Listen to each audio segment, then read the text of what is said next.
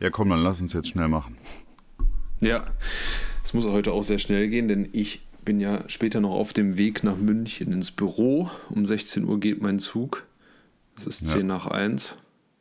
Reicht das eigentlich schon als Anmoderation? Ich habe einfach nur keinen Bock. nee, äh, ja, klar, nee. reicht. Muss doch mehr Dünnsinn bei rumkommen. Nee, ich finde, das, das haben wir jetzt. Wir sind ja schon über 30 Sekunden. Ich glaube, da muss jetzt nicht mehr viel gesagt werden. Die Leute da muss jetzt direkt das Intro kommen. Ja. Nein, einerlei. Herzlich willkommen, ihr da draußen, zur neuen Folge von Büro 13, auch im Podcast für Film und Serien.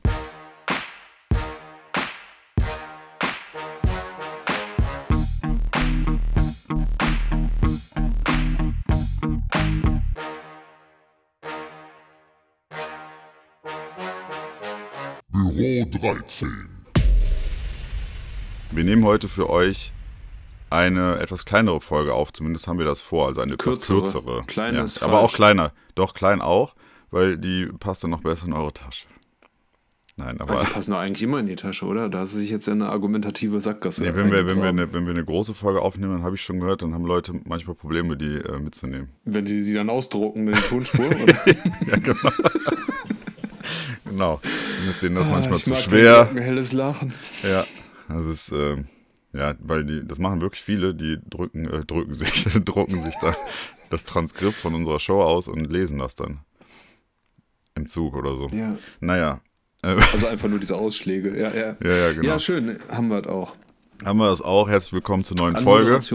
Haken dran. Herzlich Haken willkommen. Dran. Kurz und klein heute ist unser Ziel. Ich könnte, Damit ihr nicht so viel jetzt einen Witz könnte, ich könnte jetzt einen Witz machen, der liegt quasi auf dem Elfmeterpunkt. Ich müsste nur verwandeln. Äh, Stichwort kurz und klein. Machen wir aber nicht. Wir wollen nicht direkt in die, ähm, ja, im Niveau so äh, in den Keller gehen. Was hast du zuletzt gesehen? Ja. Machen wir weiter. Auf jeden Fall. Ich bin sehr gespannt, ähm, was du zu The Menu zu sagen hast. Also wir waren ja gemeinsam im Kino, in The Menu. Genau. Ein Film, der nicht nur betroffen macht, sondern auch spaltet. Ja, naja. Also vielleicht sollen wir, sollen wir eingangs mal kurz sagen, was wer mitgebracht hat anlässlich der neuen Folge. Ja, gerne. Schieß los. Ich habe diesmal tatsächlich mehr Serien mitgebracht. Mehr Serien, ein bisschen in Anführungszeichen gesetzt, denn es sind tatsächlich Filme. nur zwei. es sind tatsächlich Filme. Das ist heute so ein bisschen. bisschen, äh, wie sagt man, Bizarro-Welt, Twilight Zone, absurdes Theater. Nein, ich habe zwei Serien mitgebracht und zwar einerseits The White Lotus, da wollte ich ja schon äh, länger drüber sprechen, du hast mich nicht gelassen. Nein, also die zweite Staffel ist ja jetzt im vollen Gange und äh, endet ja auch bald. Darüber würde ich gerne sprechen, oder die möchte ich euch gerne ans Herz legen. Und dann noch die Kaiserin, wie wir alle wissen, setze ich mich schon mal gerne in meinem Cocktailkleid vor den Fernseher und gucke ähm, ähm, royale Filme und Serien. Die Kaiserin, eine deutsche Produktion auf Netflix, wo es auch wieder um Sissy geht. Ja. ja. genau. Und äh, The Menu haben wir ja zusammen im Kino gesehen, ich habe es ja schon erwähnt. Und dann habe ich noch äh, Stats mitgebracht. Ähm, ja, das, äh, die Dokumentation oder dieses ähm, ja, Biopic von Jonah Hill über seinen Psychotherapeuten. Ah, spannend. Hattest du mal, ja, hattest du am Telefon auch mal kurz gesagt. Ja, genau. Bin ich auf jeden Fall sehr, sehr gespannt, was du da zu, zu sagen hast. Ich habe mitgebracht, ich habe keine Serie mitgebracht. Ich habe nur Filme mitgebracht und zwar ist es eine Mischung aus aktuellen Filmen, aber auch habe ich zwei Filme jetzt endlich mal, oder ich hab, hatte die schon die ganze Zeit in meinem großen Nikolaus-Sack, aber ich möchte, ich möchte heute, zu bleiben. Ja, bitte. Genau, ich möchte äh, heute äh, über diese beiden Filme sprechen, die ich schon vor einigen Wochen gesehen habe und den einen auch zum zweiten Mal, aber aufgrund der Tatsache, dass wir sehr viele Filme ja in letzter Zeit in unseren Folgen hatten, ähm, sind die dann immer hinten übergefallen. Deswegen heute sind sie dran und zwar einmal The Wolf of Snow Hollow und einmal Spider-Man A New Universe.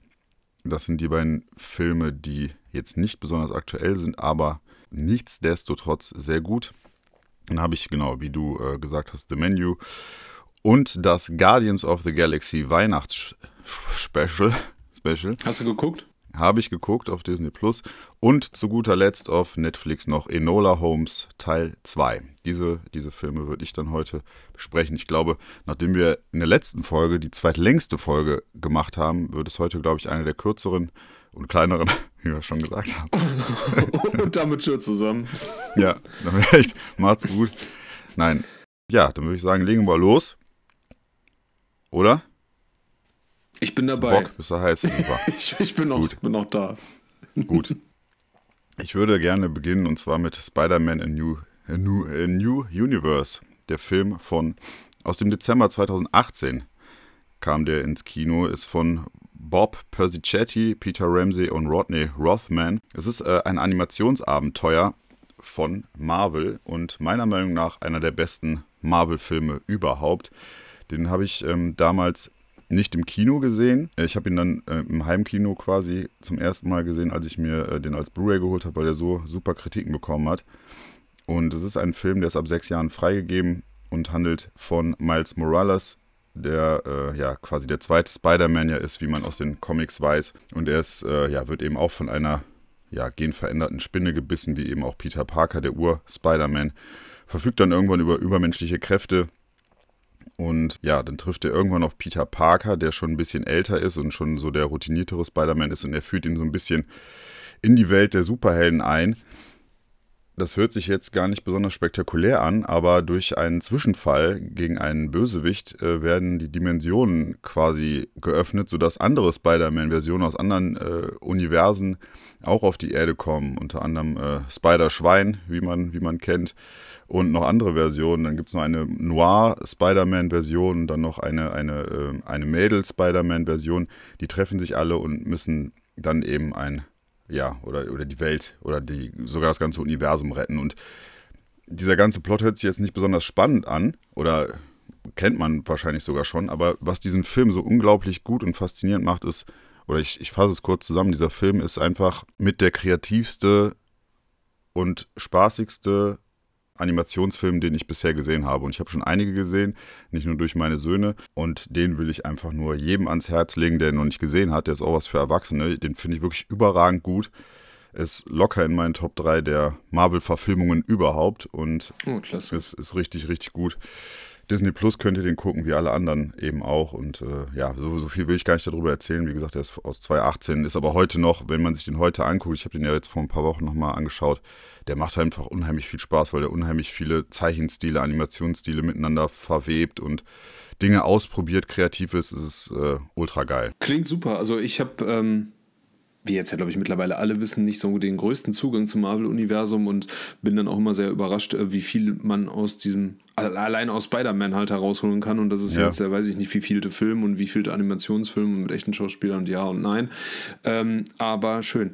Ich muss auch sagen, seitdem wir das letzte Mal äh, zusammen The Suicide Squad, also The Suicide Squad gesehen haben, ja. mir ist klar, es ist DC, ähm, habe ich da auch so ein bisschen mehr Lust drauf auf ähm, mhm. Superheldenfilme und äh, lass mich da auch gern dann mitnehmen und begeistern. Also der, wie gesagt, der, der Film ist wirklich mega, mega geil. Der macht immer mhm. wieder, also ich habe zweimal gesehen, der macht ultra viel Spaß. Und mhm. ich glaube auch allen Leuten, die auch ab und an mal Animationsfilme gucken, ich glaube, wenn ihr den schaut, dann seht ihr, wie viel Kreativität und Liebe da drin steckt. Und das macht halt einfach mega, mega viel Spaß. Deswegen klare Empfehlung von mir. Ich habe dem, glaube ich, 4,5 von 5 Sternen gegeben. Ist schon ein richtiges, geiles Teil. Cool. Muss man sagen, ja. Sehr schön. Ähm, ja, ich würde jetzt einfach weitermachen. Ich würde direkt äh, einen Film nehmen, ich, den ich ja jetzt schon angekündigt habe, und zwar Stats. Und äh, zwar geht es da um Phil Stats, einen ja, Psychologen, Psychotherapeuten äh, aus den USA, der sozusagen schon alle Hollywood-Größen irgendwie auf, bei sich auf der Couch hatte, so auch Jonah Hill, ähm, Schauspieler und Regisseur, ähm, ja, der ihn jetzt porträtiert hat äh, mhm. in einem sehr gefühlvollen ich meine, knapp zweistündigen ja, filmischen Porträt. Und äh, den Film kann ich euch nur wärmstens ans Herz legen. Es war sehr interessant, weil meine Frau äh, mit dieser Empfehlung auf mich zugekommen ist und immer, wenn es dann darum geht, das Beste aus mir hervorzubringen oder äh, gute Ratschläge zu geben, ist meine Frau im Spiel. So auch bei diesem Film, denn den hätte Was? ich mir nie ich? im ich Leben dachte, angeguckt. du bist doch gemeint. Also, ja, cool. Danke, ähm, Nein, ähm, ich hätte mir den Film nie im Leben angeguckt, weil ich Jonah Hill eigentlich äh, nicht großartig leiden kann. Ähm, das ist für mich immer so der US-amerikanische Axel Stein, dann wird es immer so semi-lustig, wenn der. Ja, aber das, so die, die Zeiten sind aber auch vorbei mittlerweile, muss man sagen, bei ihm. Vermutlich. Liegt vielleicht auch daran, ähm, ich weiß nicht, ob das jetzt schon alle wussten, ich hatte es nur am Rande mitbekommen, aber Jonah Hill leidet ja unter äh, Panikattacken und mhm. sehr darunter, dass er ja auch übergewichtig war und ja auch immer noch nicht so komplett in Shape ist, was ja auch ja. nicht schlimm ist, aber da arbeitet er äh, dran und ähm, ja, das war sein Problem und ähm, damit ist er dann bei Phil Stutz gelandet, der ihn dort eben ja therapiert hat und herausgekommen ist dann ein wirklich sehr, sehr äh, berührender Film, wo es halt darum geht, dass Jonah Hill nicht nur Phil Stutz porträtiert, sondern es geht halt ähm, ja, eigentlich war es so aufgezogen wie äh, ja, eine, eine Sitzung bei einer Therapie, vielleicht eine etwas längere. Die meisten gehen ja, glaube ich, nur eine Stunde. Und ähm, ja, und dann verändert sich so ein bisschen die Perspektive, weil natürlich ja meistens der Psychotherapeut derjenige ist oder die Psychotherapeutin, die halt die Fragen stellt und dann halt so die, ne, die Orientierung dann halt gibt und so. Äh, hier spricht dann halt auch Jonah Hill und stellt dann halt die Fragen und herausgekommen ist dann ein schönes ähm, ja, Porträt im Prinzip über beide Charaktere und was auch sehr zurückgenommen ist. Es äh, geht über weite Strecken ähm, in Schwarz-Weiß und lebt halt einfach nur von diesem Dialog und von Einstellungen der beiden dann ähm, im Porträt oder halt, ne, du siehst halt. Also wie die miteinander Körper. einfach nur Dialog führen und ja, genau. Also dann, man merkt dann halt, es ist halt eben an, an, an mehreren Tagen halt aufgenommen. Ich will da jetzt aber auch nicht mhm. zu viel äh, vorgreifen, denn ähm, ja, Jonah Hill macht sich da äh, eines Kniffs oder bedient sich da noch eines Kniffs, den ich jetzt nicht ver verraten will, der aber so diesem Film noch eine ganz andere Dynamik dann halt gibt und es ist halt man denkt ja auch so vordergründig, ach ja, okay, da erzählt jetzt halt so ein sehr privilegierter weißer Mann dann von seinen Problemchen und das geht dann nicht tief genug, sondern bleibt nur an der Oberfläche und soll dann halt so auch wieder auf die Marke einzahlen. Aber es lohnt sich halt wirklich, diesen Film zu schauen. Es ist sehr berührend, mhm. ähm, arbeitet so das Leben Wer spielt von, den Psychologen? auf. Oder ist das Original? ja, nein, aber. Das ist, das ist, sein, das ist Phil Stutz. Also, das ist der, also der echte Phil Stutz, der wird von keinem Schauspieler irgendwie. Okay, nein, krass. Genau. Also ja, okay. Es ist halt, eine, es ist eine Dokumentation. Ne? Also er, ursprünglich, okay. das war vordergründig so geplant, dass, dass er, dass äh, Jonah Hill ihm ja so ein bisschen so ein Denkmal halt bauen wollte, offenbar, weil mhm. er halt so angetan war von seinen ungewöhnlichen Methoden. Mhm. Normalerweise ist es ja so, dass halt ne, Psychotherapeuten ja nicht sagen, okay, tu das und tu das, dann wirst du das und das erreichen, sondern dich ja immer so ein bisschen an die Hand nehmen, damit du ja selber auf den Lösungsweg dann halt kommst. Ja, ja, ja. Und Jonah Hill hat dann ja auch gesagt, und das ist ja auch das, was, was viele halt so kritisieren, ich bezahle halt jemanden, damit ich selber auf die, auf die Lösung halt komme, ist ja ein bisschen merkwürdig. Sondern ich brauche ja Ratschläge. Und das ist halt auch der, mhm. der, äh, die Herangehensweise von Phil Stutz, der halt sagt, ähm, ich will, dass Leute sofort, die zu mir kommen, nach der ersten Stunde wissen, was sie tun müssen oder was sie ändern müssen. Mhm. Halt, ne? Und wie sie halt zu einem besseren Leben halt kommen. Gute, genau. gute Idee. Ja. Äh, mhm. Also, ne, man kann davon halten, was man will, so oder so. Ähm, Psychologie äh, kommt ja immer mehr im, im, Alltag an und Mental Health, ne, wie es ja so schön heißt, ist ja auch immer ein äh, zunehmend größeres Thema. Und das wird hier gut verpackt und ähm, Phil Stutz gibt da so einen kleinen Einblick halt auch in seinen äh, Werkzeugkasten, wenn man so will, stellt halt so ein, äh, ein, einige seiner Herangehensweisen und äh, ja, Vorgehensweisen da halt vor, also seine Tools. Es mhm. können böse Zungen natürlich behaupten, okay, der versucht seine Bücher halt zu promoten. Ich fand super, ich kannte den Mann vorher auch nicht und habe jetzt auf jeden Fall Lust, da weiter einzusteigen ich finde, tue mich immer so ein bisschen schwer, so einen Film halt zu, zu bewerten. Ähm, mich hat es total überrascht, ne, wie es so häufig mhm. ist, wenn man halt einen Film schaut, den man äh, vorher nicht auf der Liste und auf der Uhr hatte. Ähm, und äh, gibt dem gerne halt so vier Sterne auf jeden Fall, ja. Also schaut euch den ja, an, cool. ist auf Netflix frei verfügbar. Ähm, hat mein, meine Perspektive auf Jonah Hill äh, etwas verändert. Ähm, lohnt mhm. sich. Ja, schön. Hört sich doch gut an. Achso, und äh, Joaquin Phoenix und ich meine Rooney Mara, ich bin mir jetzt nicht sicher, gehören auch mit zu den Produzenten. Ich glaube, Joaquin Phoenix war auch derjenige, der ähm, Jonah Hill, wie mir meine Frau sagte, an Phil Stutz halt äh, verwiesen hat. Verwie hm? Ah, okay, krass, okay. Ja, gut. Schön. Hört sich sehr gut an. Werde ich bei Gelegenheit mir bestimmt auch mal anschauen. Was auch sehenswert ist, ist der nächste Film, den ich dabei habe. um ja immer diese diese elegante Überleitung zu bringen. Und zwar ähm, Unbedingt. The Wolf of Snow Hollow. Den gibt es seit 30. September bei äh, 2022, also dieses Jahres bei Amazon Prime. Und es ist ein Horror, eine Horrorkomödie mit ein paar Thriller-Elementen, aber für mich auch so ein paar Drama-Elementen mit drin. Geht 83 Minuten und ist von Jim Cummings, der nicht nur Regie geführt hat, sondern auch das Drehbuch geschrieben und der auch die Hauptrolle spielt. Der hat, der, der hat noch zwei, drei andere Filme gemacht, die ultra gut sein sollen, unter anderem äh, Mhm. Thunder Road. Den wollte ich mir auch schon die ganze Zeit anschauen. Und da ich von The Wolf of Snow Hollow so positiv überrascht war, weil das eher so ein kleiner Film ist, werde ich mir Thunder Road, der noch mal besser sein soll, werde ich mir den auf jeden Fall jetzt auch noch mal anschauen. Ja, aber jetzt mal ganz kurz zu äh, The Wolf of Snow Hollow. Das ist, ja, handelt von einer kleinen Bergstadt, die eben entsprechend verschneit ist, wie man sich so schon so vorstellen kann. Und bei jedem Vollmond werden Leichen entdeckt. Und der Officer Marshall, eben gespielt von Jim Cummings, der, ja, der ist nicht nur oder kümmert sich um seine Tochter, die in der Pubertät ist, der kümmert sich um seinen kranken Vater und er ist, er bemüht sich eben diesen Fall aufzuklären, hat aber auch mit seinen eigenen Dämonen zu kämpfen und versucht aber auch in, dem, in der Stadt zu den Leuten zu zeigen, hey, es gibt keine Werwölfe, bleib mal cool. Und äh, diese etwas skurrile Mischung sorgt für einen Film, der ja, mich sehr, sehr gut unterhalten hat. Es ist, ein, es ist ein, so ein bisschen eine Mischung aus äh, Who Done It Film. Es ist eine tolle Atmosphäre, es sind skurrile Figuren, so ein ja, so total entrückter Humor, wo man wirklich dann manchmal so schmunzeln muss und Kopf schütteln muss. Und auch Jim Cummings macht es halt wirklich gut. Der spielt halt eben diesen depressiven Officer oder Deputy. Und ähm, das ist wirklich, wirklich cool. Also so stilistisch und erzählerisch passt das sehr gut zusammen und es erinnert mich oder hat mich von der Atmosphäre immer so ein bisschen an Fargo erinnert, so auch von, von den Oh, schön. Figuren her und Mhm. so. Ist wirklich, wirklich cool. Ist sicherlich ein Film, den, den man nicht so oft auf der Rechnung hat. Ich kann ihn aber nur empfehlen. Ähm, wer, da, wer da Bock drauf hat, schaut ihn euch gerne an. Wie gesagt, bei Amazon Prime. Ich habe dem, glaube ich, 3,5 gegeben, weil er eben auch sehr ruhig erzählt ist. Für mich hätte da vielleicht noch ein bisschen mehr passieren können, aber fand ich, fand ich echt gut und hat mich jetzt dazu gebracht, dass ich auf jeden Fall äh, jetzt in naher Zukunft auch noch Thunder Road, wo er eben auch wieder Schau äh, Hauptdarsteller, Drehbuch und Regie Mensch ist, ähm, werde ich mir auf jeden Fall auch noch anschauen. Es ist witzig, ich habe jetzt gerade tatsächlich mal geguckt auf deinen Rat hin und ähm, Thunder Road ist ja von 2018 und das Bild von ihm, was, was man jetzt so bei, bei Wikipedia oder schon in Google-Recherche dann halt sieht, da sieht ja schon was älter aus. Ne? Und da jetzt ähm, doch recht jung. Und was ich auch wieder äh, krass finde, ist halt, Thunder Road heißt hier der Chaos-Cop. Also Ja, im ja, deutschen ja, ja. Titel, das ist ja, Ja, einfach, einfach furchtbar. Ne? Da hätte ich ja schon wieder gar keine Lust dann zuzugreifen. Ja, der Titel versaut echt extrem. Also der Mhm. Film muss, ich habe ich hab jetzt auch mal bei den anderen Kritikern geguckt, weil, weil mich interessiert hat, ob den sich schon jemand angeguckt hat, ob den jemand auf dem Plan hat.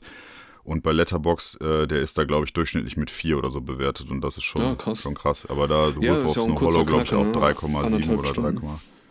naja, also da, ich, ich habe auf jeden Fall Bock, mir noch mehr von dem anzuschauen. Der ist, äh, der ist so ein bisschen spezieller, der Typ, aber der macht halt alles mit so kleinem Budget und macht selber und es sieht halt trotzdem super aus und ähm, ja, hat, hat echt Spaß gemacht.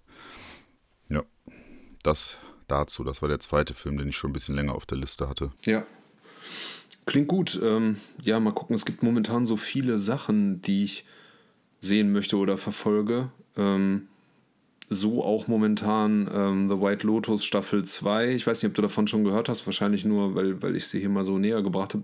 Ja, du hattest ja Serie- immer von der ersten Staffel erzählt. Und, Genau. äh, aber ich höre höre eigentlich nur, nur Positives davon. Ich, äh, wenn ich mal Zeit habe, schaue ich mir das auch mal an. Aber Ja, also ich kann es halt nur empfehlen, es läuft auf Wow, also was halt vorher Sky war, also halt Streamingdienst von, von Sky, ähm, was ja längst jetzt auch nicht alle haben und längst ja auch nicht der günstigste äh, Streaming-Anbieter ist, es lohnt sich, also ähm, weil die auch die ganzen HBO-Sachen haben und Peacock, wenn mich nicht alles täuscht, auf jeden Fall HBO und die haben ja wirklich immer Naja. hervorragende Serien halt hervorgebracht und so ist es halt auch mit äh, The White Lotus 2. Ähm, nach der ersten Staffel geht es jetzt allerdings äh, nicht mehr auf Hawaii weiter. Also die erste Staffel ist halt eine abgeschlossene Geschichte, wo es um halt um das White Lotus Resort auf Hawaii ging, also Big Island. Und äh, jetzt äh, befinden wir uns auf Sizilien und zwar in Taormina, wenn mich nicht alles täuscht. Und Ah, okay. äh, ich war noch nie auf Sizilien, äh, leider Gottes, ähm, aber die Bilder sind einfach fantastisch. Also ich habe, ähm, ich bin ja sowieso ein großer Italien-Fan und hatte ja auch meinen letzten Sommerurlaub in Italien, zwar in der Toskana verbracht, aber eben in Italien und hätte jetzt schon, wenn ich diese Bilder sehe, wieder Lust halt hinzufahren. Ich schaue auch die ähm, zweite Staffel mit äh, meiner Frau zusammen und interessanterweise ist es ja so, dass die, ich schweife gerade ein bisschen ab, ne? also vielleicht mache ich dann doch einfach weiter mit der Synopsis. äh, nein, was du. ich sagen wollte, es kommt jede Woche äh, am Montag halt eine neue Folge raus, aber da komme ich dann gleich noch zu. Ähm, ihr könnt die also nicht komplett in einem durchbingen. Aber du, was mir ähm, wichtig ist, du möchtest, du möchtest da gerne äh, deinen Urlaub machen auf Sizilien jetzt demnächst. Ja, genau. Also wenn ich mal wieder okay. so über das nötige Kleingeld verfüge, dann ähm, wird der nächste. Ich weiß, dass, dass es da äh, die Mafia gibt und ich weiß, dass es da einen Vulkan gibt. Also so, ja. Ja, genau. Und also, es ist sehr heiß, trockene Hitze, ja. ja, ja. Genau. Palermo ist ja unten am Südzipfel ja, äh, von, ja, ist am Südzipfel von Italien, ne, von dem Stiefel genau. und Richtung Afrika also runter. Es ist eine also Insel, ne? Ja, ja. Ja. Am Süd, also und, und ja, am südlichen Zipfel ja, ja. von Italien, kleine Insel. Vielleicht können wir dann noch bei Wikipedia mal gucken, wie so die wie demografische Demografie ist. Ja. ja, und Demografie. Ja. Dann leg los. Ja, ähm, genau. Also es sind ähm, fantastische Bilder. Es geht halt wieder um das White Lotus Resort. Also man kann sich vorstellen, es ist vielleicht ein Franchise oder so, spielt ja auch weiter keine Rolle. Und ähm, ja, Ort des Geschehens ist halt dieses Hotel, wo dann wieder die unterschiedlichsten Charaktere wie in der ersten Staffel dann auch wieder aufeinandertreffen, obwohl die erste Staffel ja abgeschlossen ist, eine abgeschlossene Geschichte erzählt, ist es hier aber so, dass eine Person, ich meine, es ist nur eine Person, die Tanya McQuoid, gespielt von Jennifer Coolidge, auch wieder auftaucht. Das ist so diese Grand Dame, wenn man so will, wenn man Jennifer Coolidge halt vor Augen hat, die spielt ja auch, so, die ist ja auch so, lebt ja, glaube ich, so ein bisschen so dieses Hollywood-Klischee, ne? Oh, mhm. einer, einer äh, ja, großen Schauspielerin. Und sie ist auch wirklich eine tolle Schauspielerin, macht sehr, sehr gut. Ähm, ist hier mit ihrer ähm, Assistentin ähm, Porsche unterwegs und verbringt dort mit ihrem Mann, jetzt Mann, den sie halt in der ersten Staffel kennengelernt hat, halt ihre Ferien, wenn man so will. Damit beginnt äh, diese Staffel und auch so, ähm, wie es in der ersten Staffel ist, wird ja zunächst äh, ein, ja nicht der Mord gezeigt, sondern eine Leiche halt gezeigt. Irgendwas äh, Unangenehmes ist offensichtlich passiert. Jemand ist gestorben. Wir wissen nicht, wer es ist. So war es in der ersten Staffel auch. Und dann wird man halt über die Geschichte ähm, dort halt hingeführt. Und momentan sind sechs Folgen raus. Wenn mich nicht alles täuscht, gibt es acht. Ähm, also es. Wie lange sind die pro Folge? Etwa eine Stunde, also so diese, diese okay. übliche Range von 45 Minuten bis, bis, mhm. bis ja, 60 Minuten. Und genau, also diesmal ist es halt so, dass ähm, ja, wir wieder verschiedenen Charakteren folgen. Einerseits haben wir halt ähm, Jennifer Coolidge mit ihrer Assistentin, die halt dort ist. Dann haben wir aber auch noch so, äh, ja, so eine Dreier-Männer-Kombination. Ähm, und zwar die, die Grassos ähm, gespielt. Also, also es gibt den äh, Großvater, den Vater und den Sohn also so eine drei Generationen Reisegruppe, wenn man so will. Und ähm, den Dominik Di Grasso kennt man vielleicht noch, wird gespielt von äh, Michael oder Michael Empirioli, der schon bei ähm, Sopranos ähm, mitgespielt hat. Und die sind auf der Suche, kommen aus Amerika, sind aber italienischstämmig auf der Suche in Sizilien nach äh, Vorfahren oder Verwandten. Äh, das treibt sie auf die Insel. Dann äh, haben wir noch zwei ähm, ja, Prostituierte, die dort mitspielen und dieses ah. ganze Hotelleben so ein bisschen durcheinander bringen. Ähm, dann lernt Jennifer Coolidge halt noch ähm, weitere ja, Locals, wenn man so will, kennen, die dann ähm, sie dann noch in, in Palermo einführen und es gibt dann halt, wie gesagt, so, so ganz viele Handlungsstränge werden aufgemacht. Letzte ähm, äh, das letzte oder die, die, die letzte Gruppe ist dann eben noch ähm, äh, Harper Spiller und Ethan Spiller, ein ähm, ja, jung verheiratetes Paar, äh, gespielt von Will Sharp und Aubrey Plaza. Ich liebe Aubrey Plaza übrigens. Ähm, die das jetzt sagt mir jetzt gar nichts, woher kennt man die? Ähm, die kennt man unter anderem von Parks and Recreation. Das ist so eine ähm, Comedy-Serie. Ähm, mhm. Aber man kennt sie jetzt, vielleicht du wirst sie auch kennen, und zwar spielt sie jetzt in dem neuen Guy Ritchie-Film mit, der jetzt kommt. Mir ist der Titel ehrlicherweise Ach so, ja, ja, ja. da habe ich die ähm, klasse. Mh, die finde ich total, total klasse. Die spielt mit und. Ähm, Operation genau. Fortune. Ja. Ja, ganz genau. Ähm, genau, und dann gibt es noch ein weiteres Paar und ähm, ja, die spielen halt eben so aufstrebende Anwälte, Tech-Manager und so, die jetzt halt dort ihre Flitterwochen oder ja nicht Flitterwochen, aber so, ne, die dort halt auch ihren Urlaub verbringen. Und so folgen wir halt mehreren Charakteren, die Handlungsstränge und die, die Schicksale ne, überkreuzen sich dann halt eben. Und ja, es ist halt einfach fantastisch, das halt zu sehen, wie gut das geschrieben ist bei so vielen Charakteren. Manchmal, ähm, man kommt ja dann schnell zu dem Schluss, ja, das äh, schafft die Serie dann vielleicht nicht, alle dann halt auszuleuchten. Hier funktioniert es dann ganz gut. Da geht es dann eben um so eine Partynacht ähm, bei diesen beiden Pärchen, die dann die Männer alleine verbringen und die Frauen.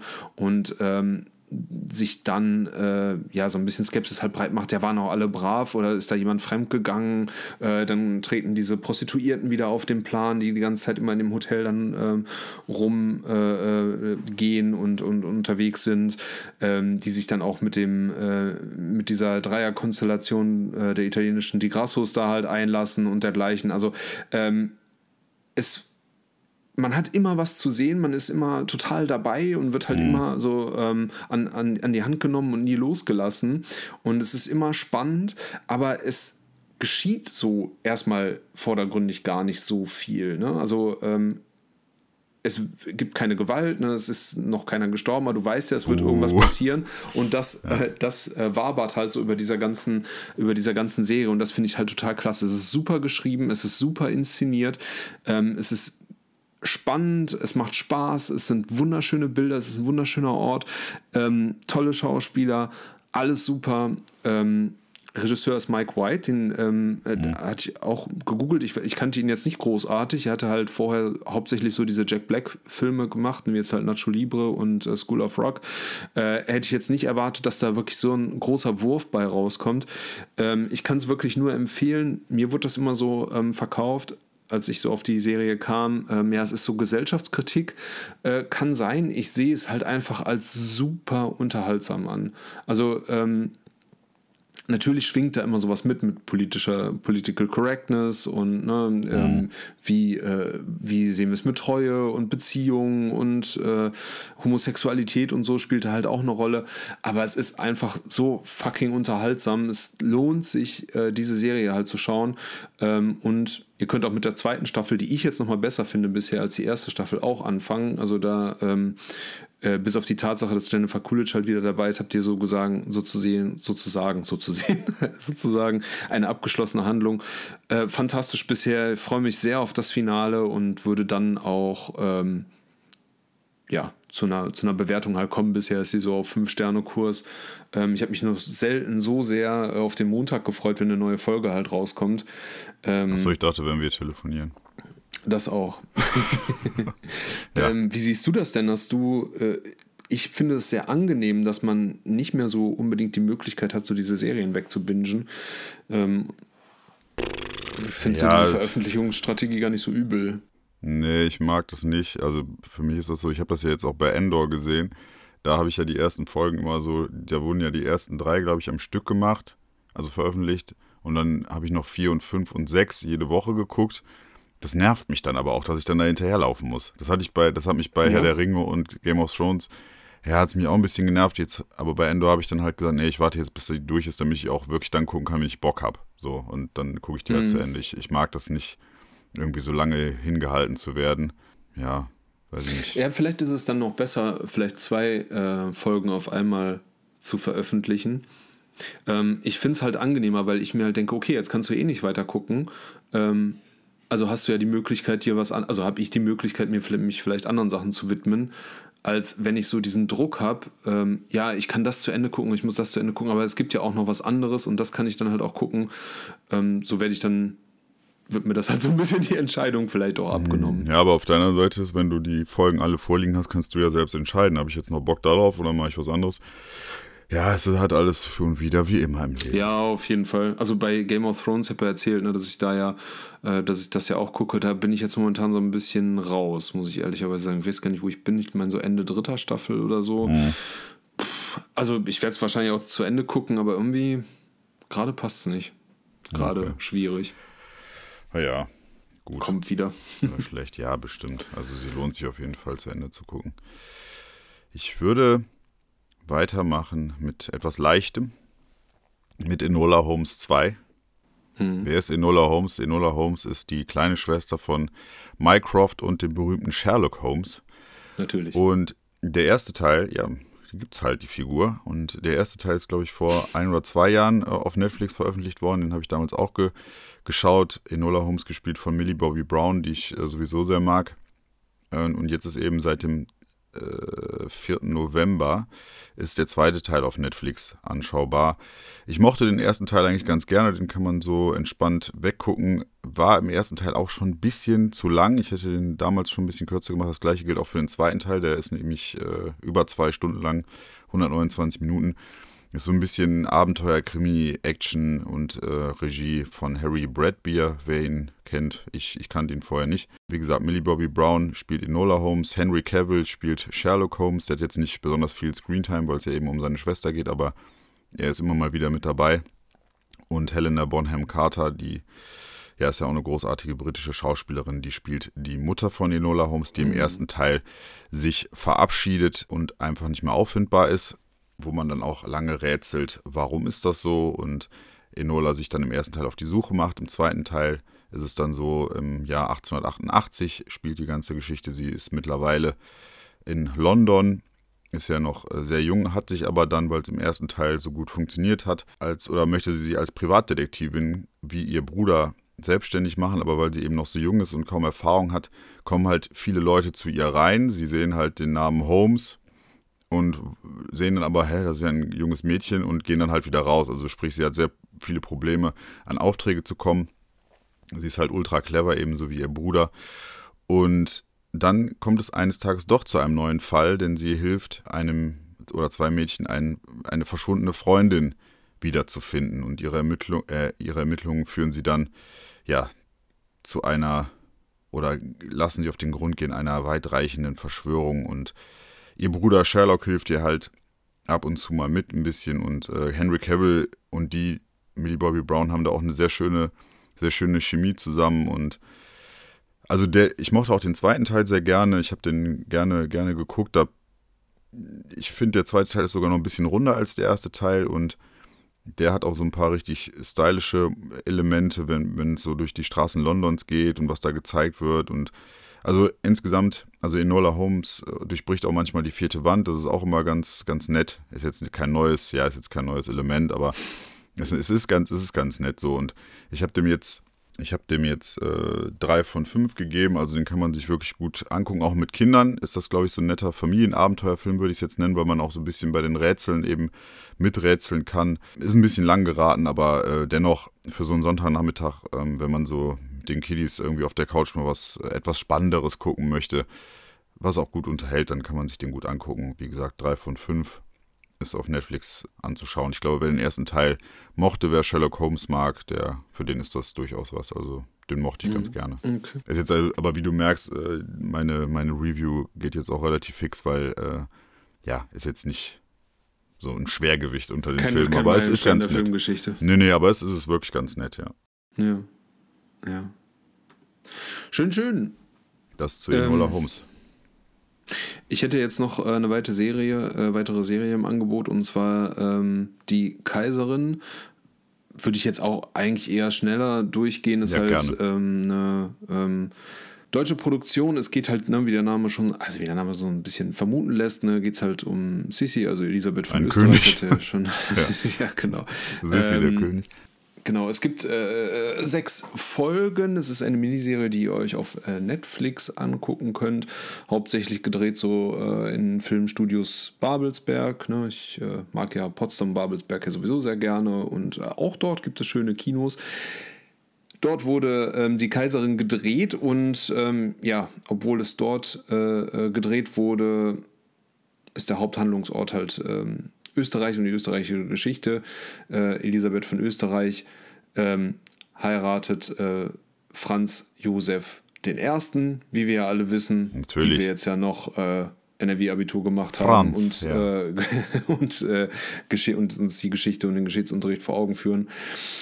Ähm, ursprünglich sollte er halt ähm, ihre Schwester Helene halt heiraten und äh, so in den ersten vier Folgen oder ja, vier, vielleicht ja, zwei, drei Folgen wird das halt verhandelt. Ich habe jetzt noch nicht alle gesehen, ehrlicherweise. Ich habe äh, vier gesehen.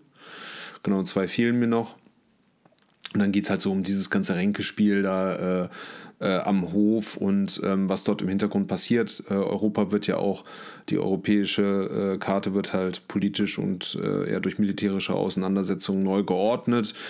Es geht halt um diplomatische Beziehungen und dann natürlich auch darum, ja, wer mit wem und was halt eben da so passiert. Ne? Hauptsächlich ja. wird dann äh, am Hof halt gedreht und ja, das macht halt sehr viel Spaß. Es ist halt teilweise, ich finde es für eine deutsche Produktion halt auch sehr ähm, wertig gedreht. Ne? Man hat dann immer so ein bisschen Angst, dass man halt sieht, äh, dass, dass, da jetzt nicht so viel Geld ausgegeben wurde. Manchmal ist es ein bisschen schwierig, weil manche Schauspieler, ähm, manche Schauspieler äh, nicht so die Qualität dann halt eben aufbringen. Aber ja, ich finde es äh, eine gute Sache. Wer da Lust drauf hat, kann das jetzt eben auf Netflix tun und muss dafür noch nicht mal was bezahlen. Das ist doch auch nicht schlecht. Doch, oder? Netflix muss man ja bezahlen. Ja, gut, aber ja, nein, halt, wenn man ein Netflix-Abo hat, dann, äh, dann, dann, kann man sich das dann. mal gerne angucken. Vor allem, ich bin auch mittlerweile so ein, so ein, so ein kleiner Freund dieser, dieser äh, Miniserien halt geworden, die dann halt eine abgeschlossene Geschichte dann auch mhm. haben. Wie ja im Prinzip ja bei The White Lotus halt auch. Man kann sich die einzelnen Staffeln angucken und muss jetzt nicht dann äh, tausend Handlungsstränge sich dann im Kopf behalten und über mehrere Staffeln dann vor Augen führen. Ich finde es ich irgendwie faszinierend, wie oft halt diese Geschichte um, um Sissy äh, jetzt schon wieder durch den Fleischwolf gedreht worden ist. Du hast ja irgendwie vor ein paar Folgen auch über den nächsten Film gesprochen. Ja, genau. Dann, dann jetzt, dann jetzt diese Serie und boah. Corsage, ne, also, ne, hatte ich, hatte, hatte, ja. Ja, ja, genau. Also, halt das, dass man dieses Thema immer wieder so, ja, jetzt versuchen wir es von da nochmal und dann drehen wir mal den, das, das Objektiv jetzt mal auf die Seite und Boah, also ja, ja, gut, halt, ja, das ist wie mit Mode, ne? Es kommt halt alles wieder und die Leute wollen halt ja auch es ist ja schön, dass wir den Adel und Klerus und die Ständegesellschaft halt überwunden haben, aber letzten Endes macht es ja doch Spaß. Ne? Vielleicht, man sehnt sich ja vielleicht an einem starken Führer. Ne? Und endlich mal wieder ein König hier. Ja, ja. ja. Ähm, ne, die Leute äh, interessieren sich ja schon sehr dafür ne, und was sich da halt im, im Hintergrund dann halt verbirgt, ne, hinter der ganzen schönen Zuckergussfassade. Ne? Und jetzt ist ja auch The Crown, also die schaue ich ja auch noch simultan, habe ich jetzt allerdings nur die ersten zwei oder drei Folgen gesehen. Ist ja jetzt auch die neue Staffel draußen, ne, wo es halt um, um Lady Di geht. Und ja, es wird halt geguckt, ne? Da haben die Leute Spaß dran. Ja. Ey, ist, wie gesagt, ist nicht äh, komplett gar nicht mein Ding. Aber vielleicht ist das noch ein äh, früheres Trauma, als mich meine Mutter dazu gezwungen hat, mit ihr Sissi zu gucken, als ich ein kleiner Junge war und Sonntagnachmittags. Äh, ich muss auch sagen, ich bin ein sehr großer Freund dieser Ausstattungsfilme und Serien. Ne? Alles, was so historisch ist, ne? Ja, ja, so in so einer ja. entästhetisierten Welt wie heute lebt, dann freut man sich ja, wenn man mal Leute im Anzug sieht, vielleicht, oder ne, wie die Mode damals war. Jetzt vielleicht nicht so weit zurück, ne, aber vielleicht um die Jahrhundertwende, ne? Oder 20er Jahre des vorigen Jahrtausends. Ja. Aber muss es, muss es immer Sissi sein? Ich weiß es nicht. Dann geht man mal woanders hin und dann machen wir ein anderes Königshaus ja, oder so. Da gibt es auch genug. Gute, gute äh, ähm, Headline für unsere Folge. Muss es immer Sissi sein? Muss es immer Sissi sein? Ja, das ist die Frage. Okay, nein, aber für alle Adelsfreunde von euch da draußen oder Sissi-Freunde und Freundinnen. Adelsexperte. Ja, ja genau, der, der dann auch immer bei den großen ARD und ZDF live äh, schalten dann nach, nach England und so. Bist ja, du immer mein, unser Mann. mein Wissen nicht so gering ähm, wäre Society-Experte für mich ja tatsächlich auch äh, ein anzustrebendes Berufsbild. Ja, absolut, absolut. könnte, mich, könnte, könnte mich dich, könnte mir dich mit einem Monokel auch immer sehr äh, gut vorstellen in so einem Ohrensessel. Dass du Super, da dann ja. so gefragt wirst, ja, Herr Adelsexperte Jüttner, was sagen Sie denn dazu? Völlig aus der Zeit gefallen und so, ja. so live schalten, dann mit Monokel ja. und Spazierstock und Zylinder, ja. ja. Das könnte ich mir sehr gut vorstellen. Gut, kommen wir doch mal, ich, ich würde sagen, äh, hast du jetzt noch was außer The Menu? Nee, oder? Nee, sollen wir über The Menu sprechen? Das ja, ich würde sagen, wir, genau, wir sprechen über The Menu und dann kann ich abschließend kurz noch zum Guardians of the Galaxy Weihnachtsspecial schon mal die Weihnachtszeit einläuten. Fangen wir mit The Menu an. Soll ich mal kurz den, die Basisinfos droppen? Ja, ich glaube, du bist, so du bist besser in der, in der Darreichung von Synopsen. Alles klar. The Menu gibt es schon seit 17. November 2022 in den deutschen Kinos. geht geht äh, 108 Minuten. Es äh, wird angepriesen als Horror-Thriller. kann ich jetzt nicht so ganz unterschreiben, so richtig. Aber wird so offiziell so angepriesen. Äh, Regie von Mark Mylot oder Milo, ich weiß es nicht, wie man nee, Mylot. ausspricht. Mylot war mir bisher bis dato unbekannt. Besetzung ist dafür umso bekannter, nämlich mit Ralph Fiennes, Anya Taylor-Joy und Nicholas Holt unter anderem. Ab 16 Jahren freigegeben. Und wir beiden sind da gemeinsam im Kino gewesen. Hatten im Vorfeld viel Lob gehört, aber auch andere Stimmen, die den Film so gar nicht mochten. Und das hatte Arno ja eingangs schon gesagt. Der Film kann durchaus spalten. Äh, ich glaube, wir beide wissen auch oder haben, konnten das nachvollziehen.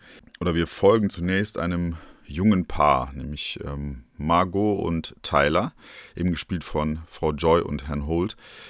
Und die fahren mit einem Schiff auf eine Insel, wo ein ganz spezielles Restaurant ist. Und der Chef dieses Restaurant Restaurants wird eben gespielt von Ralph Fiennes. Und diese äh, kulinarischen Angebote sind halt ultra exklusiv und kosten eben entsprechend auch viel. Und ja, Nicholas Holt spielt da einen, der, der so ein, ja, wie soll man das sagen, so, so ein kulinarischen Kulinarik-Fan ist, der alles. Ein Foodie, genau, der alles ja. immer fotografiert und postet und sich da vorab informiert und das total spannend findet. Seine Freundin kann derweil nicht so viel damit anfangen, aber sie geht halt mit, weil sie ja, weil sie ihrem Freunden Gefallen tun möchte, so scheint es. Und ja, und dort vor Ort treffen sie dann auf eine Gruppe anderer Menschen, eben die alle zusammengewürfelt sind. Es gibt da unterschiedliche Figuren, die unterschiedliche Hintergrundgeschichten haben. Und dann beginnt das Menü und man merkt schon, dass äh, Slovik, also Ralph Fiennes, der Küchenchef, ein wenig, ja, nennen wir es erstmal extravagant daherkommt und auch seine Kunst oder das, das Kochen für ihn eine Kunst ist, die er sehr, sehr ernst nimmt. Und ja, schon bald stellt dann nicht nur das Paar fest, sondern auch die anderen Gäste, dass diese, die Speisekarte, die es für den Abend gibt, wollen wir sagen, einige Überraschungen bereithält. Mehr verraten wir hier nicht, denn es gibt dort in, dieser, in diesem Film doch einige äh, Wendungen, die gut unterhalten, muss ich sagen. Möchtest du jetzt mal erstmal deine Meinung darlegen oder? Ähm, ja, kann ich gerne machen. Also ich ähm, wir haben es ja jetzt schon ein bisschen angefeatured und ja gesagt, das ist wieder so ein Spiel der Erwartungen.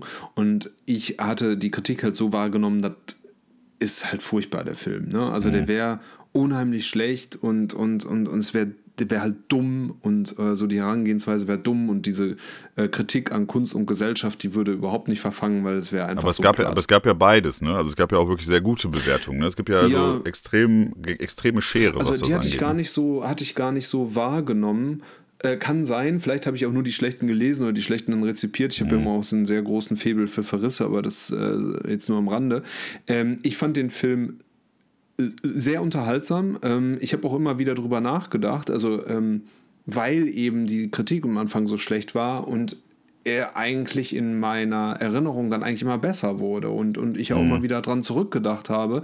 Und der wurde halt deshalb besser, weil ähm, weil, er, weil die äh, Kritik so relativ leichtfüßig an, also Kritik an Kunst, Kritik an Gesellschaft, Kritik an Konsum, so leichtfüßig daherkam, man halt auch wirklich drüber lachen konnte.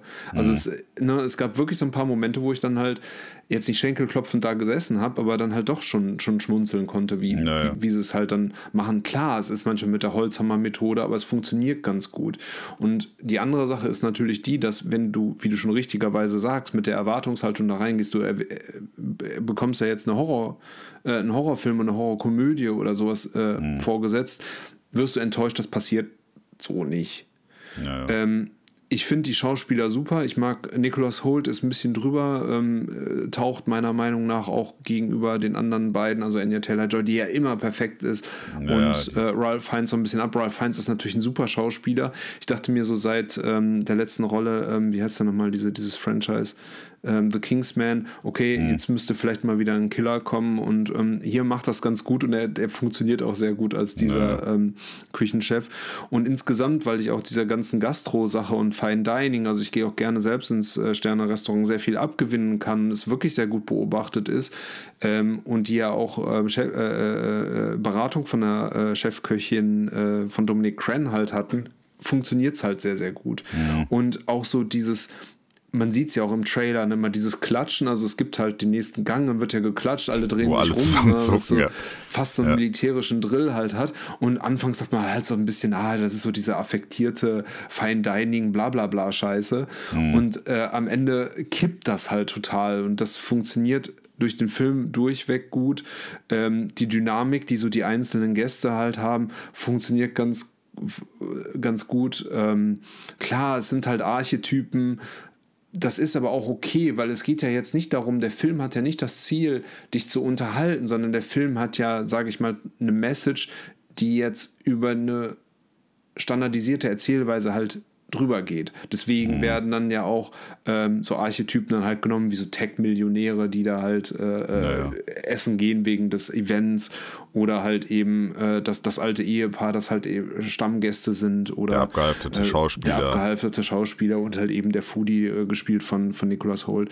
Ähm, ich fand's, äh, fand's klasse. Also ich, äh, ich würde mir den auch sofort nochmal anschauen. Ja, also ja. meine Frau wollte den halt auch nochmal sehen. Ich habe damit überhaupt kein Problem und, und würde mir den sofort nochmal anschauen. Ich frage mich halt nur, und damit äh, würde ich auch schließen, ähm, ist der Film dann auch noch so gut, wenn halt eben Ralph Fiennes, Anya Taylor-Joy und Nicholas Holt nicht mitspielen und du dann halt eher, sage ich mal, so ne, B- und C-Schauspieler dann dabei ist, funktioniert es dann halt immer noch so gut. Weiß nicht, ich finde so von der Idee her funktioniert es. Wie gesagt, manches ist halt ein bisschen mit der Holzhammer-Methode, aber ich fand ihn klasse. Also ich Ja, ja. schaue den gerne nochmal, gebe dem auch gern drei Sterne. Also Ich habe, ich hab, ja, ich habe dem auch gar nicht so viel hinzuzufügen. Ich fand halt auch, das ganze Setting sah toll aus. Also die Insel, die Eindrücke davon, auch wie die Speisen angerichtet werden. Die Schauspieler machen super. Ich musste super über Ralph Fiennes. Ich finde, ich finde, der trägt den Film halt, weil der, keine Ahnung, man konnte wirklich das nachfühlen, warum er das alles tut. Ne, also das, das war halt, und ich musste wirklich oft schmunzeln. Also auch gerade wenn er dann so ungläubig mit den Menschen spricht und so. Es war überragend. Also ich, äh, für mich hat er richtig, richtig gut funktioniert. Wie du sagst, Anya Taylor-Joy sowieso eine Bank. Also ich habe die noch nie schlecht gesehen. Die macht da auch ihre Rolle wieder richtig gut. Wie gesagt, es gibt irgendwie zwei, drei Wendungen, die dann da eingeflochten sind in den Plot. Die haben für mich auch funktioniert, war, war echt cool, hat man vorher nicht mit gerechnet unbedingt. Und ja, aber vor allen Dingen diese Absurdität, die dann da so zutage gefördert wird, ne? in dem Verhalten der Figuren und der Reaktionen der Figuren untereinander, aber auch auf Dinge, die andere tun und so, fand ich, ist natürlich alles immer so ein bisschen überzeichnet, aber so soll es ja auch sein. Also mir hat das auch super viel Spaß gemacht. Also ich würde mir den auch auf jeden Fall nochmal anschauen und keine Ahnung, ich war jetzt irgendwie so bei, bei mir war es im Übrigen genauso wie bei dir, als wir aus dem Kino gekommen sind, haben wir auch gesagt, ja, war ganz gut, aber jetzt, wenn ich, je länger der oder je länger der Kinobesuch vorbei ist, ist der sogar noch ein bisschen besser in meinem Kopf geworden. Also ich würde dem 3,5, ich tendiere fast schon zu 4 geben. Also ich würde mir den auch auf jeden Fall nochmal anschauen. Also von mir auch eine klare Empfehlung für euch da draußen. Wenn ihr Bock habt, guckt ihn euch an, weil ich glaube, das ist jetzt kein alltägliches Kinoerlebnis, was man so hat, ne? Finde ich. Ja, er wird ja auch äh, äh, gerade jetzt äh, so verglichen, auch mit, also von der Herangehensweise und von der Thematik halt mit Triangle of Sadness. Und dann muss ich wirklich sagen, dann schaut euch lieber The Menu an. Also wenn ihr zwischen diesen zwei Filmen halt schwankt, wenn ihr so, ein, so eine Satire oder so ein Gesellschaftsporträt, eine Gesellschaftskritik halt sehen wollt, ist The Menu auf jeden Fall ja, der radikalere Film. Also und, und, und auch mit mehr, mehr Punch auf jeden Fall. Ja, Ja. und mit dem ja, besseren Cast würde ich noch nicht mal sagen, aber ähm, ja, also wertiger, finde ich. Ja. Hm, okay. Ja, dann würde ich sagen, sind wir auch kurz vor Ende dieser heutigen Folge. Eine weitere Empfehlung, die ich dann zum Abschluss oder mit der ich euch zum Abschluss dann aus dieser Folge entlassen möchte und die auch schon einen kleinen, eine kleine Weihnachtsbrise durch unsere heutige Folge wehen lassen soll, ist das Guardians of the Galaxy Holiday Special. Vielmehr ist es ein Weihnachtsspecial, aber bei Disney Plus könnt ihr euch das seit kurzem anschauen.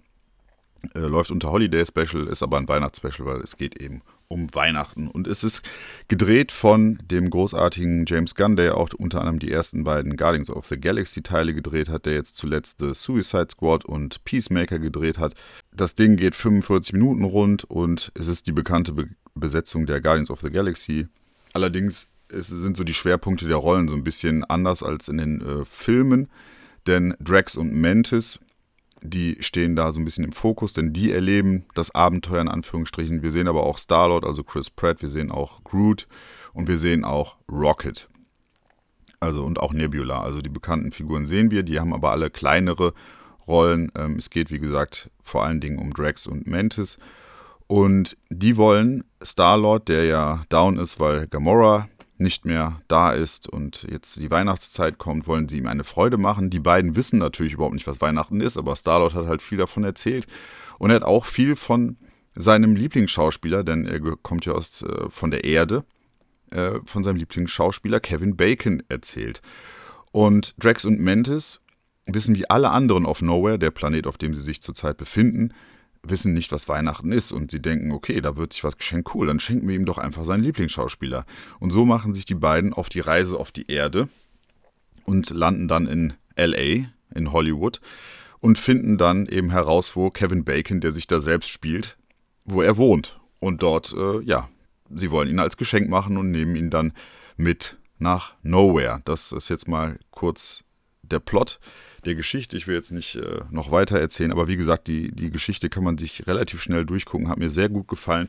Vielleicht eine nette Randgeschichte ist noch, dass ähm, dieses Ding gedreht wurde im Rahmen der Dreharbeiten zu Guardians of the Galaxy 3, der ja Anfang Mai in den Kinos kommen soll. Ist jetzt auch seit neuem, neuestem der erste Trailer von draußen und ich muss sagen, der Trailer hat mir schon ein bisschen feuchte Augen gemacht. Das haben äh, schon lange keine Trailer mehr geschafft. Das ist wirklich krass. Also der dritte, äh, der Trailer. Wie viel CGI da verbraten wird, oder? Nein, nein, äh, es ist wirklich also emotional. Deswegen, also es ist ja auch so ein Ding, wenn man die Figuren schon so lange verfolgt und ich mag die ersten beiden Teile wirklich sehr gerne. Ähm, der dritte Trailer deutet halt so ein bisschen äh, tragische Dinge an und da dachte ich, oh, weiß ich nicht, bitte, bitte nicht irgendwelche Figuren sterben lassen oder sonst irgendwas. Naja, auf jeden Fall, dieses Weihnachtsspecial wurde im Rahmen der Dreharbeiten des dritten Teils gedreht, als sie mal Leerlauf hatten und dafür ist es unglaublich gut geworden. Also ist die übliche Marvel-Qualität, weil es ja meistens gut aussieht. Es sieht auch diesmal wieder richtig gut aus. Ich muss sagen, ich fand es auch spannend, mal die beiden Figuren Drax und Mantis äh, mal in den Vordergrund zu schieben, die ansonsten immer eher so One-Liner haben und die dann quasi nicht nur eine Buddy-Geschichte erleben, sondern auch, ja, diese, habe ich jetzt in dem Zusammenhang öfter gehört, Fish out of water, diesen Humor, ne, also die auf die Erde kommen, sich damit mit den Bräuchen überhaupt nicht auskennen. Achso, verstehe. Ah. Ja. Das ist wirklich, wirklich sehr, sehr nett. Und auch die, die Szenen, die dann Groot oder Rocket oder Star-Lord haben, die sind alle wirklich nett. Es sind auch zwei, drei Szenen, die mir so ein bisschen äh, warm ums Herz gemacht haben, möchte ich fast sagen. Also wenn es dann wirklich am Ende auf, auf die Weihnachtsszenen kommt und die Atmosphäre kommt, war wirklich schön. Waren ein paar schöne Momente dabei und ich, ich muss sagen, es ist eine schöne Message am Ende, schöne Weihnachtsstimmung. Es gibt auch am Ende eine ja, eine News, möchte ich sagen. Die brauchen wir jetzt nicht unbedingt für die nächsten äh, Marvel-Filme oder so. Aber hat mich äh, interessiert, hat mich sehr gut abgeholt und es ist wirklich ähm, ja, ein, ein kleines, schönes Weihnachtsgeschenk, was uns James Gunn da äh, jetzt unter den Baum gelegt mhm. hat. Ähm, kann ich nur empfehlen. Wie gesagt, schnell weggeguckt, schöne Atmosphäre, schöne Momente. Äh, kann ich nur empfehlen. Habe ich mit meinen Jungs geguckt. Die hatten auch ihren Spaß. Das ist echt ein paar witzige Momente. Kevin Bacon so, macht's ne? gut. 45 Minuten. Ach krass, okay. Ja. Also ist äh, so, ein, so ein halber Spielfilm, geht wirklich schnell. Es äh, hat mir sehr viel Spaß gemacht. Cool. Ja. Und damit ja, sind wir, glaube ich, auch am Ende. Ich glaube, wir hatten heute wieder so ein paar Sachen dabei, die sich wirklich lohnen für euch. Jetzt gerade, wenn die Weihnachtszeit kommt, wo ihr vielleicht auch frei habt oder so, dann äh, schaut doch da mal rein. Bleibt uns natürlich gewogen an dieser Stelle. Geht wir werden Kino. auf jeden Fall noch eine, eine Folge werden wir noch machen. Wir wissen noch nicht ganz genau, ob wir die noch vor Weihnachten machen oder vielleicht zwischen den Tagen. Auf jeden Fall wird die dann vermutlich unsere Idee ist, äh, die dann wieder ein bisschen länger zu machen zum Jahresabschluss und vielleicht auch mal so eine Art Top 10 oder Top 5 des Jahres oder irgendwie sowas lassen wir uns einfallen. Werdet ihr dann mitbekommen. Ja. Du noch irgendwas so zu sagen? Wir das so einfach. Ja, nee, so genau. machen wir das. Und ähm, genau, also ich bin wirklich, äh, wenn ich jetzt nochmal auf die Folge jetzt auch zurückblicke, muss ich sagen, sind wirklich viele tolle Sachen dabei, also die ich selber sehr, sehr gut finde. Und ähm, ja, ähm, auch von, von dir, was du da ähm, mit dem Gepäck hattest, werde ich mir vielleicht auch mal anschauen. Ähm, ich wollte eigentlich auch das Holiday Special sehen, also von daher gibt es jetzt ja große Schnittmengen und ich glaube, wir haben hier ja. wirklich einen schönen Feuerwerk bunten Strauß. Guten, bunten Strauß, genau. Ein Feuerwerk der guten Laune und guten Filme abgefeuert. Ja. Genau. So, jetzt aber. Macht's gut. Bis dann. Bis dann. Tschüss. Frohen Dezember allerseits. Tschö. Tschüss.